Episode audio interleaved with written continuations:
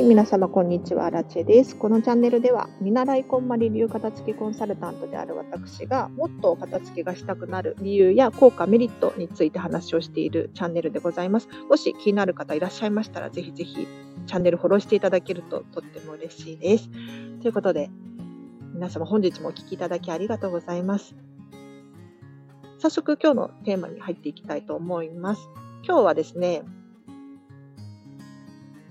見習い片付けコンサルタントがおすすめする本を3つ紹介させていただきたいと思います。以前にもぜひ、実は本を紹介しているんですけれど、今日はですね、一見お片付けには関係なさそうなんだけれど、実は関係している。そんな感じの本を3冊紹介させてください。というのも、実は昨日ですね、えっ、ー、と、私の見習い片付けコンサルタント同期の仲間とですね、ディナーをすることがあって、その時に、彼女が、こんな悩みがあるんだけど、どうしてる？とかっていうふうにおっしゃっていて、その悩みだったら、この本読んでみたらいいよっていうふうにお勧めしたところ、非常に興味を持ってくれて、もうその場でその本を買ってくださったんですよ。私も非常にびっくりしているんですけれど、あ、もしこういう悩みがある人、他にもいるかもしれない。だったら紹介したいなと思ったので、えっ、ー、と、この本を含めて3冊今日は紹介させてください。で、まず早速、昨日友達、えっ、ー、と、コンサル仲間にも紹介した本なんですけれど、三輪明宏さんのおしゃれ図鑑っていうのを紹介させてください。で、この本実は近藤まりえさんも非常にお勧めしている本なんですけれど、一体どんな本かというと、まあ、簡単に説明すると、あの、三輪さんがですね、三輪様ですね。はい。が、好きなものだったり、おしゃれだと思うものを紹介している本です。写真だったりイラストで、えっ、ー、と、三輪さんの好きなものを紹介している。で、さらに、えっ、ー、と、文章も結構詳しく説明書きがあってですね、非常に参考になります。で、一体どこが片付けの参考になるのかというとですね、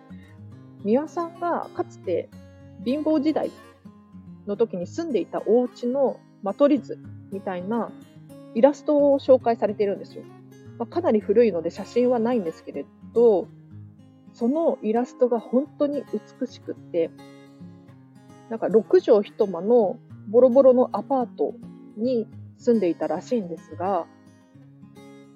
それを一切思わせない美しいお部屋のイラストだったんですね。もう本当に工夫がすごくって、例えば畳が嫌だから、その上に段ボールを引いて、布を引いて絨毯みたいにしていたとか、でお金がないから収納とかを新しく美しいものを買うのは難しかったから、安い中古のタンスを買って、それをピンクに塗り直して使っていたとか、他にも壁に歯切れとかをこう貼り付けて壁紙にしていたなっていうふうに言っていて、もうこれが衝撃的でしたね。さすがこんまりさんがおすすめする本っていうふうに思いました。で、昨日コンサル仲間がどんなことで悩んでいたかというと、お風呂場がどうしてもときめかないんだよねっていうふうに言っていてですね。お風呂場になんか収納スペースがあるんですけれど、これをうまく活用できない。で、水垢も少し気になるっていうふうに言ってたんですね。で、何かアイデアが欲しいというふうに言っていたので、要するに自分で何かペイントしたりとかシールを貼るとか、そういう工夫でどうにかなるんじゃないかっていうふうに私が思ったので、この三輪さんの本を見て、自分で手作りだったりとか、工夫することによって、自分が好きなように作り変えることができる。これが本当に参考になるよっていうことでお伝えして、もうその場ですぐ買ってもらえたので。あ、もちろんこの本もちゃんとリンク入れていくおきますので、気になる方いたらぜひチェックしてください。で、次の本に行きたいと思うんですけれど、これは私の本当にお気に入りの本なんですが、レイチェル・ロイさんの好きな服だけ着ればいい。これが本当に大好きです。で、この本、あの見た目が可愛いんですよ、まず。ガラガラで。花柄がすごい。で、中身もキラキラしてるんですよね。で、この本何がいいかっていうと、好きな服だけ着ればいい。でこのレイチェル・ロイさんっていうのがファッションデザイナーだったり、ブランドを立ち上げてる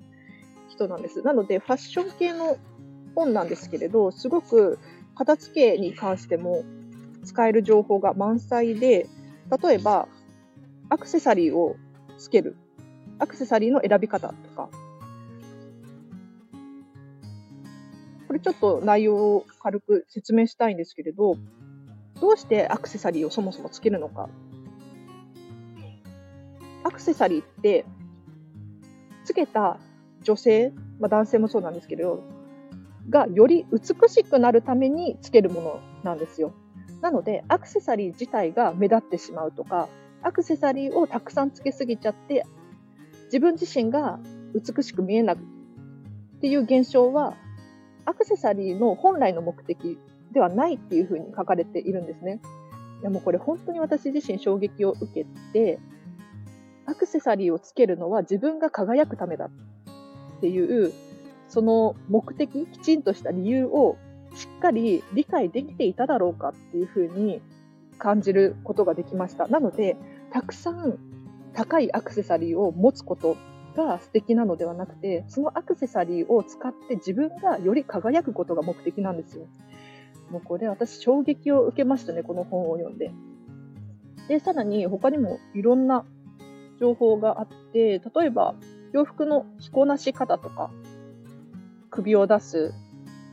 手首を出す、足首を出すとか、他にも、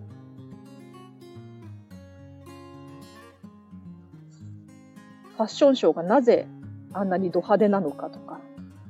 で、ファッション雑誌以外の雑誌にもファッションの知識とかヒントになるものがあるよっていう話だったりとか、私これ一番役になったなと思うのが、アイロンよりスチーマーを使おうという説明があるんですけれど、これも本当に非常に役立っていて、アイロンって熱して熱が高くって、さらにプレスするじゃないですか。そうすると、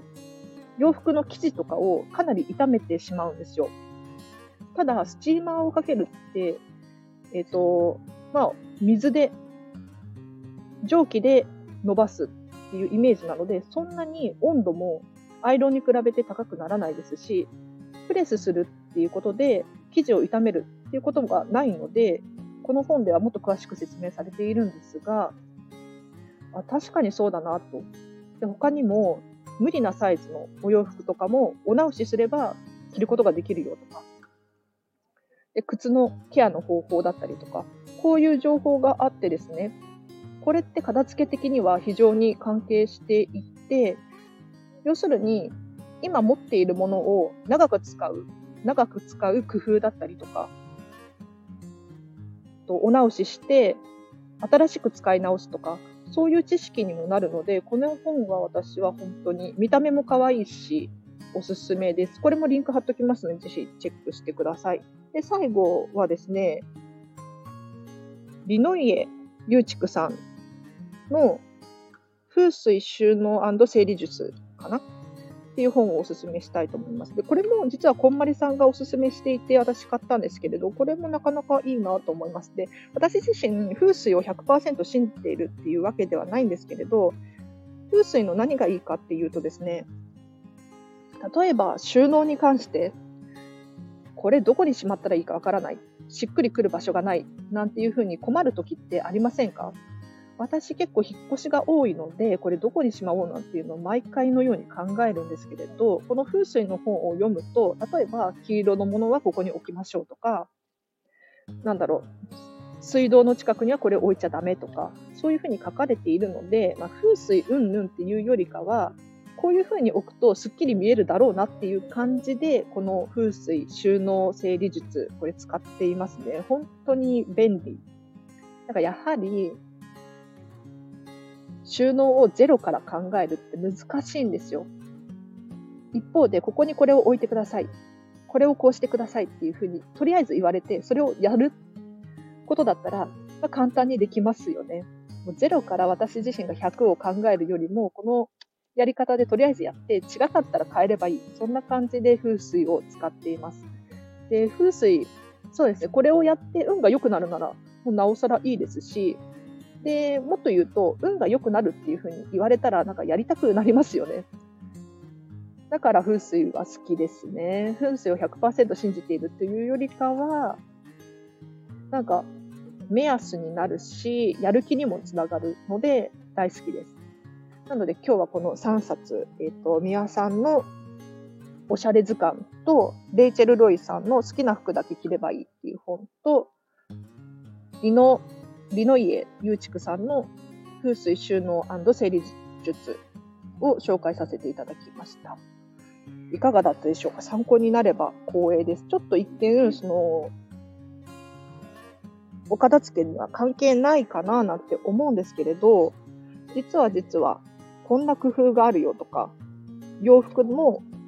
本来の目的から外れていないでしょうかっていうことだったりとか、本当にためになる情報なので、もし気になる方いらっしゃるかな、リンク貼っとくので、ぜひぜひチェックしてください。ということで、今日は以上です。で今日の合わせて聞きたいなんですけれど、まあ、過去に同じように本を紹介させていただきました。えっ、ー、と、これは片付けに関連する本です。で、本当に実際に片付けをしたいという人向けに紹介した本ですね。えっ、ー、と、具体的に言うと、こんまりさんの本と、メタリスト大悟さんの心理学の片付けの本と、えっ、ー、と、ミニマリストの方の本を紹介させていただきました。もし気になる方いたらリンク、リンク貼っときますので、ぜひチェックしてください。では今日は以上です。で、ちょっとプチコメント返しさせてください。コメントいただきました。ありがとうございます。えっ、ー、と、のっぽさん、いつもありがとうございます。えっ、ー、と、インスタフォローさせてもらいました。見る、聞く専門なので更新楽しみにしていますということで、本当に嬉しい。ありがとうございます。もう見る、聞く専門、ベリーウェルカムで、もうこのチャンネルはもういろんな楽しみ方で聞いてもらえたらいいなと思いますでもちろんコメントして質問したいっていう方もいらっしゃるだろうし、もう聞くだけでいいっていう方もいらっしゃるだろうし、なんならもう批判ばっかりしたいみたいな、まあ、ちょっと困っちゃうけど、いるかもしれないですね。もういろんな方、もそれぞれの楽しみ方で楽しんでいただけたらいいなと思います。で、インスタフォローさせてもらいましたっていうことなんですけれど、そうなんですよ。実はインスタグラムを始めて、もう始めたばかりでまだ情報は少なめなんですけれど、主に、まあ、このスタンド FM 更新しましたっていう、まあ、情報だったりとかを流しています。で、今後は、例えば岡田付のビフォーアフターの写真だったりとか、お仕事の片付けコンサルの募集っていうのかな？もうしていきたいなと思っています。で、私自身がこう正式なコンサルタントになれればできることがもっと増えていくと思うので、まあ、ご期待していただければなと思います。のこさん、ありがとうございました。で次に、あさこさん、いつもありがとうございます。えっ、ー、と、いつもとても参考になることばかりです。ありがとう。ココナッツオイル使ってみますということで、こちらこそありがとうございます。そうなんですよ。ココナッツオイルをですね、進めた回があって、えっ、ー、と、基礎へ基礎化粧品を減らしましょうっていう回を先日放送させていただきました。で、基礎化粧品ってもう例えば化粧水、ボディクリーム、オイル、なんだろう、ヘアケアとかもいろいろあるじゃないですか。これを私はココナッツオイル一つでまとめてますよなんていう話をした回があります。で、それをもう聞いてくださってココナッツオイル使ってみますっていうことで本当に嬉しい。参考になってよかったです。ありがとうございます。なので、もし、えっ、と、これはどうしてるのとか、えっ、と、何個持ってるのとか、何でもいいので、もし気になる方いらっしゃいましたら、ぜひぜひ匿名でレターで質問が送れるみたいなので、送ってみてください。答えられる範囲で答えさせていただきたいと思います。で、コメント、この感想だったりとか、何でもいいのでいただけたら私確実にチェックしていますので、ぜひぜひお待ちしております。ということで、本日もお付き合いいただきありがとうございました。もう今日ね、お昼の放送になっちゃいました。なんか、片付けのチャンネルだから、やはり朝、お片付けの情報を流して、で、お昼にお片付けをしてもらいたいみたいな思いがあるんですけれど、今日はちょっとダラダラしちゃいましたね。うん。で基本的にこのチャンネルでは朝と夜の2回放送をしています。なので、このチャンネルフォローしていただいて、また夜お会いできたらとっても嬉しく思います。では今日もお聞きいただきありがとうございました。もう毎回ね、さよなら言うのが名残惜しいんですが、だらだら話しちゃうのもあれなので、ここで終わりにしたいと思います。では皆様今日もあと半日ですね、ハッピーな一日を一緒に過ごしましょう。あらちでした。バイバイ。